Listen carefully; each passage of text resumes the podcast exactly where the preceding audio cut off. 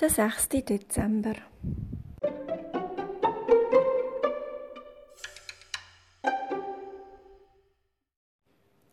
Langsam trottet der kleine Igel wieder heim.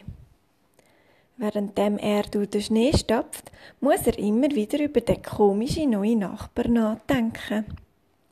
Das Eichhörnchen hat gar nicht fröhlich ausgesehen, schnauft der kleine Igel mitleidig.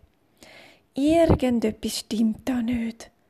Ich kann mir nicht vorstellen, dass jemand sich gar nicht über eine nette Einladung zu Weihnachten freut und überhaupt keine Zeit hat zum Feiern mit Freunden.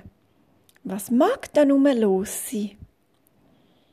Wo der kleine Igel endlich im Tal ankommt, hat er einen Entschluss gefasst.